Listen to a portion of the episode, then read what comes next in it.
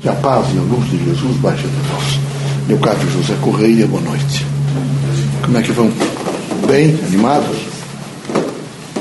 Vejam, meus amigos, é muito importante nós, nossa vinda, terra, conversarmos com os irmãos sobre alguns temas que são do cotidiano, dessa cotidianidade dos irmãos. É preciso que os irmãos atentassem bem e processassem o que nós vamos dizer. Primeira coisa, será que os irmãos são felizes? Que felicidade de fachada não é possível. É preciso parar um pouco e perguntar profundamente aos irmãos: Eu sou feliz? É, é preciso ter coragem. Muita coragem. É fundamental que vocês mergulhem vocês e perguntem. Se isto ocorrer, vocês vão ver que começará a acontecer coisas estranhas. Que o homem sério, o homem importante, o homem que alcançou grandes construções morais, sociais, foi aquele indivíduo que fez perguntas a si mesmo. Sempre perguntas. Sempre perguntas. Ele sempre está perguntando. Mas uma das perguntas fundamentais, básicas é: Eu sou feliz? Eu já fui feliz alguma vez? Teve algum dia na minha vida que eu fui feliz? Eu preciso perguntar. Sabe, meus amigos, eh, eu acompanho o Paraná há mais de 100 anos. Somando do, o encarnado, essa coisa, que eu dá 200. E, e permanentemente aqui. Então, eu vi a mocidade de Vitor do Amaral, Vitorinho fazendo universidade. Eu vi eles caminhando na rua, na rua das Flores, alegre. Eu vi, por exemplo, o teatro, é? Eh, as primeiras companhias de teatro do Paraná.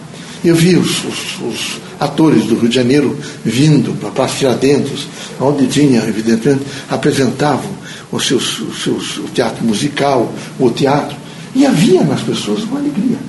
Eu não vejo mais isso em vocês. Eu vejo vocês profundamente tensos. E não imagine que, que sejam só as classes eh, que trabalham para viver, mas são todas as casas dos ricos, toda a classe média e todos os pobres. Todos. Há uma infelicidade geral. Parece-me que ficou, nesse momento, absolutamente eh, determinado que é preciso ser infeliz. Não é possível uma coisa dessa. É preciso que vocês parem um pouquinho e perguntem profundamente a vocês: sou feliz ou não sou feliz? Esta última semana, quantos dias eu tive de felicidade? Que é que me deu alegria? Aquilo que deu alegria eu tenho que buscar. Aquilo que está me dando profund, profundamente desgostos, angústia, depressão, eu tenho que eliminar. Vocês têm que ser pessoas é, que têm uma certa sobriedade e que não vamos saber fazer né, delineamento de vida. É preciso delinear. Não dá para mentir para vocês mesmos. Mentir para o próximo é horrível, mas mentir para vocês mesmos é pavoroso. Mas é pavoroso. Veja, agora como começar os trabalhos. Então vem um número enorme de pessoas, casadas seis meses, oito meses. Mas chama o casamento. Esses divórcios, essas coisas. Mas por que você faz isso? Eu não sou feliz, eu não quero mais continuar. Você não podia ter pensado isso antes. Não, não, não quero mais. Eu já, já saí de casa. E cheguei à conclusão que é oito meses. A cada dez casais, quem sabe, sete, no, no sexto, sétimo, oitavo mês, o menino ou ela abandonam a casa. Tem alguma coisa errada. Os evidentes é alguma coisa errada. Não é possível continuar assim. Trabalha-se para quê?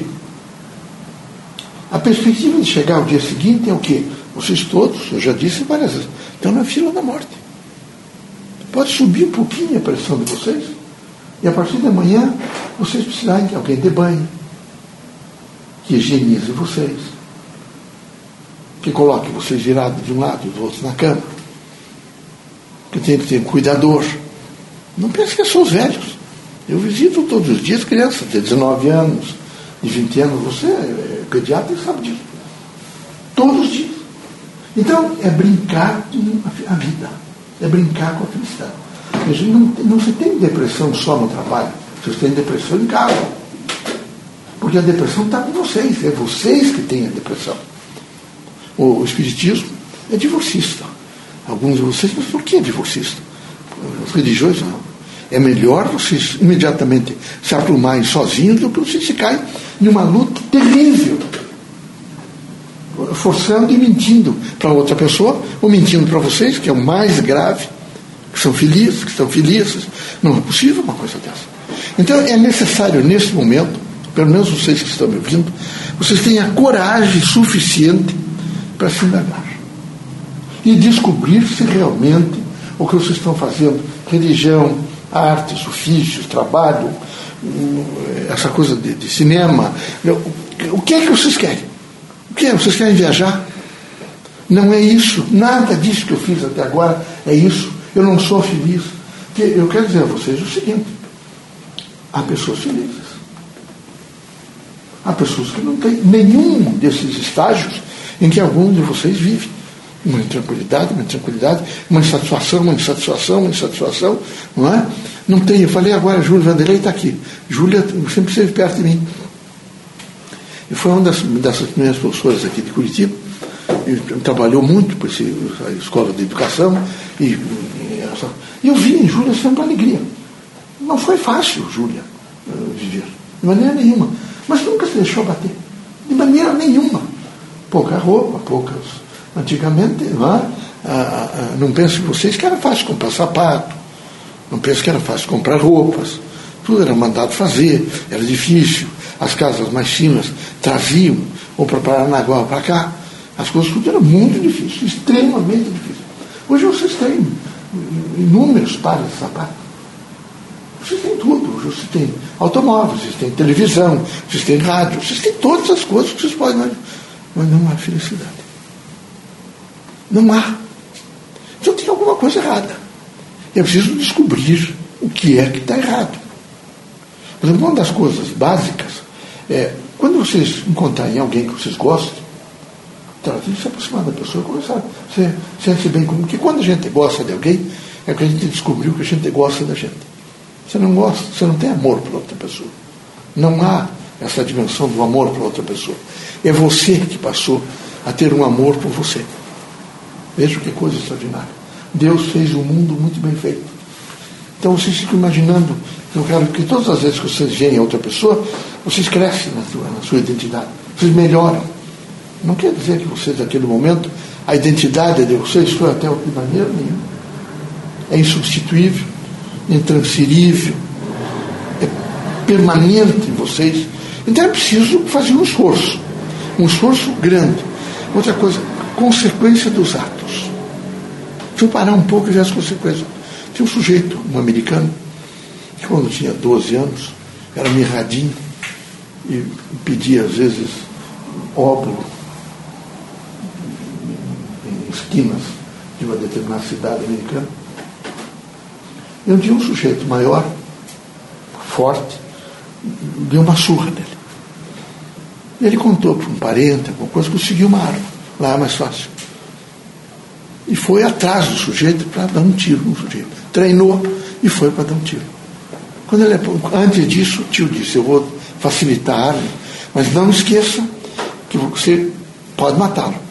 Você vai para a cadeia. Imagine tua vida na cadeia. Ele começou a pensar naquilo. Quando ele encontrou o sujeito, disse: Eu vou te matar. E o sujeito se assustou, ele pegou na arma, veio a, imagem do tio que tinha processado. Está preparada para ir para a cadeia? Você já imaginou que isso vai cortar a tua vida? Ele fez isso e deu um tiro em uma árvore e foi embora.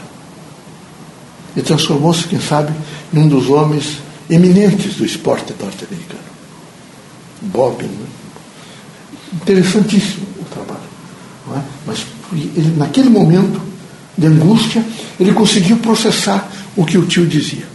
Então eu espero que vocês processem um pouco, que vocês parem agora e se perguntem, por exemplo, os últimos cinco dias, que foi a minha vida? Foi dormir, comer, que a situação é essa. Não está feliz? Procurar sexo. Vou beber. Vou mentir. Vou contar dinheiro. Vou gastar esse tal de cartão de crédito. eu vou procurar, vocês agora tem os tais shopping, vou para um shopping. Vou olhar para aí, quanto mais vocês fazem isso, mais vocês se afastam de vocês.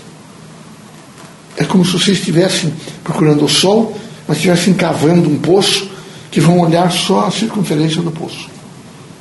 Quando o grande significado nesse momento é vocês olharem para dentro de vocês. O que é que está acontecendo comigo? O que é que eu quero efetivamente? Eu tenho que querer alguma coisa. Eu quero alguma coisa. O que é que eu quero? Vocês desculpem eu falar isso para vocês, mas é tão grande a infelicidade de gente moça. Até 45 anos, né? as pessoas são moças. Depois as pessoas vão passando por ciclo, é 25, 35, 45, 55, 65, 75. Não é? Alguns de vocês, alguns velhos, depois de 60 anos, se descobrem. E ficam horrorizados de imaginar de que então é que perceberam as coisas. Aí já não tem, o cheiro já não é o mesmo. Já não sente, não sente mais o mesmo odor, nem do corpo. Já não caminham mais com firmeza já tem algumas dificuldades. Então é preciso, enquanto vocês têm, vocês têm mocidade, vocês têm plenitude cognitiva, vocês têm uma composição, evidentemente, de, de informações internas e externas, vocês terão que associar tudo isso e dizer, eu tenho que ser feliz. A prece, vejo, ela faz uma ponte entre a terra e o céu. O céu o céu. Ela faz uma, uma ponte. E permite que vocês recebam a mensagem, que vocês às vezes angustiados recebem. Mas às vezes por segundos, por minutos. Vocês imediatamente melhoram um pouco, vão para uma determinada situação e já voltam outra vez aquele estágio negativo, negativo. Às vezes ficam dias. Basta uma coisa um, um, um, de sabor. Todas as outras coisas ficam desconvalidadas vocês convalidam. Então é preciso otimizar o positivo e não o negativo. É preciso positivar a vida. Vocês têm que positivar a vida. E positivar a vida pensando no bem, no amor, na fraternidade, na luz, pois na caridade. A caridade ilumina. Todas as vezes que vocês estiverem com dificuldade, eh, façam alguma coisa boa para alguém. Façam alguma coisa boa se desprenda um pouquinho. É, vocês, alguns de vocês vêm de famílias com posse. E reencarnaram através dessa gente para ver se vocês aprendiam um pouco. Nunca esqueçam que vocês não são proprietários de nada. Vocês só têm a posse. O poder é de Deus.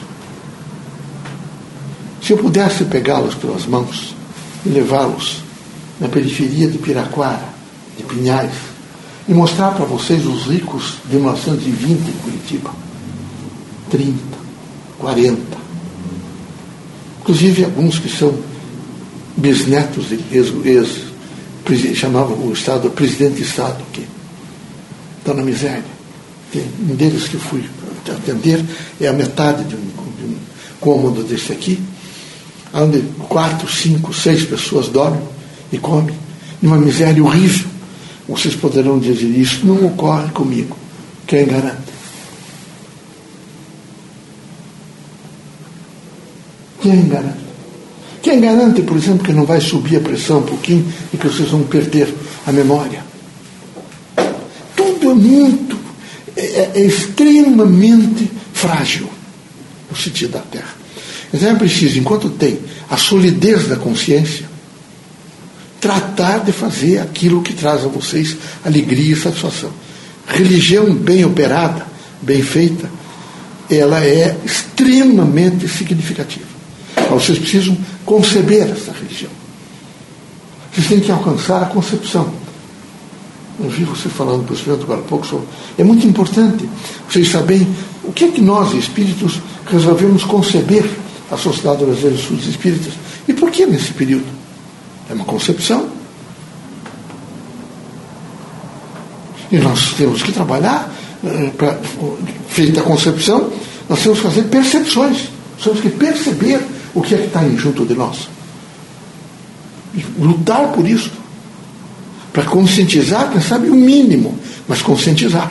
É importante e fundamental conscientizar. Então, eu sempre tenho dito a vocês e vou repetir: faço o, melhor, o maior esforço possível para ser feliz. Mas o maior que seja possível. Vejam, se entre vocês há alguém que vocês não têm mais felicidade em comunhão de casamento, de união estável, de...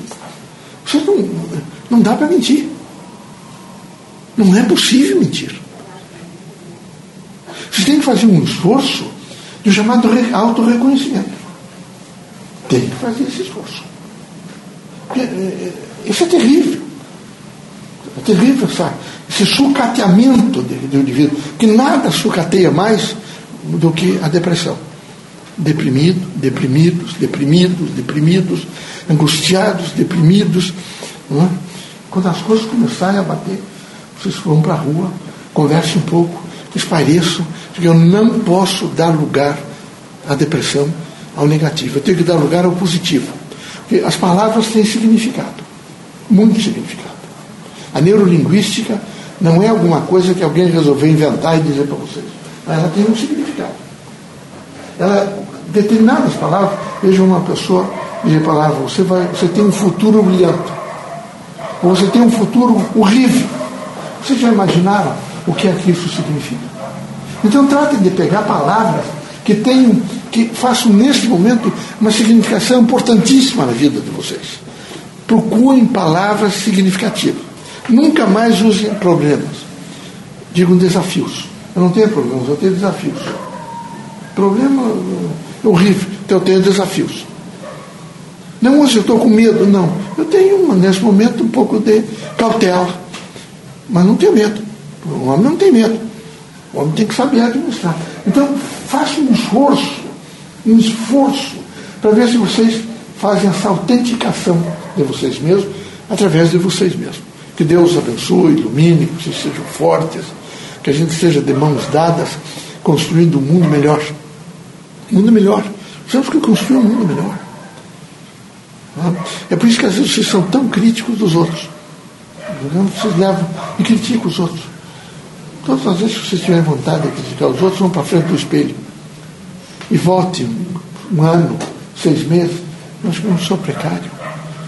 Quantas vezes pensei mal dos outros? Quantas vezes eu podia ajudar, não ajudei? Quantas vezes eu fui mesquinho? Então, não, não, não detrate os outros. É horrível detratar. Detratar, seja lá quem for, estou me detratando a mim. Primeiro que ele é meu irmão. Rico, pobre, feio, bonito, branco, preto, é filho de Deus eu tenho que ter por ele preocupação, consideração, afeto. Não é? Se eu não tiver nesse momento amor, pelo menos eu tenha respeito, muito respeito. Tá bom? Que Deus abençoe vocês, ilumine, que vocês fiquem protegidos. Eu quero pedir para vocês que vocês, nos momentos de prece, vocês peçam que as forças positivas iluminem o país. Peço nesse momento que as forças positivas iluminem o país consequentemente que ilumine os dirigentes das nações, da nação, para que evite o caos. Porque quem mais está sofrendo e vai sofrer muito mais, com certeza, esse ano, são as classes mais pobres. São, vocês podem imaginar um homem que esteja seis meses ou há oito meses desempregado, que tenha dois filhos em casa. Então vocês imaginem o que vai, vai, vai incentivar a furto, roubo, assassinatos, mortes, se isso continuar. Vocês podem imaginar essa pressão que vai, vai, vai, esse psicossocial do povo, como vai ficar nesses próximos meses em torno do desemprego? E desemprego, desemprego, desemprego. Como é que fica isso? Eu não sinto que eles têm, nesse momento, a cautela de entender que não pode continuar assim. Eles querem sempre se cobrir e descobrir parece que os outros. E isso é muito grave, extremamente grave. Então é preciso, quem sabe, que as forças positivas do bem, nesse momento, iluminem um pouco essas mentes conturbadas pela vaidade, veja, pelo orgulho, pela ilusão de que são melhores que os outros, são mais capacitados que os outros. Eu via isso muito em pessoas que tinham, me conta aqui, quando começaram a aparecer esses cursos para eles, é aqueles que faziam seus cursos para. Agora estou vendo nas classes pobres também. Então, todos eles se achando fortes, insubstituíveis. Isso é um absurdo. Ninguém é insubstituível. Ninguém pode deixar de, de, de, de precisar de, ninguém. Todo mundo precisa de todo mundo. Então, é preciso ser inteligente e dizer: o que eu quero é ser feliz. O que é que eu quero? Quero ser feliz. Quero quero ser feliz. Eu vou ser feliz. E positivar, e positivar, e positivar. Sempre, sempre, continuamente. Que assim vocês olham para o corpo físico, mental, moral, social. Vocês começam a somar, e espiritual. Vocês compõem, evidentemente, uma unidade e passam a viver um mundo melhor. É preciso viver um mundo melhor. Eu, Deus ilumine vocês.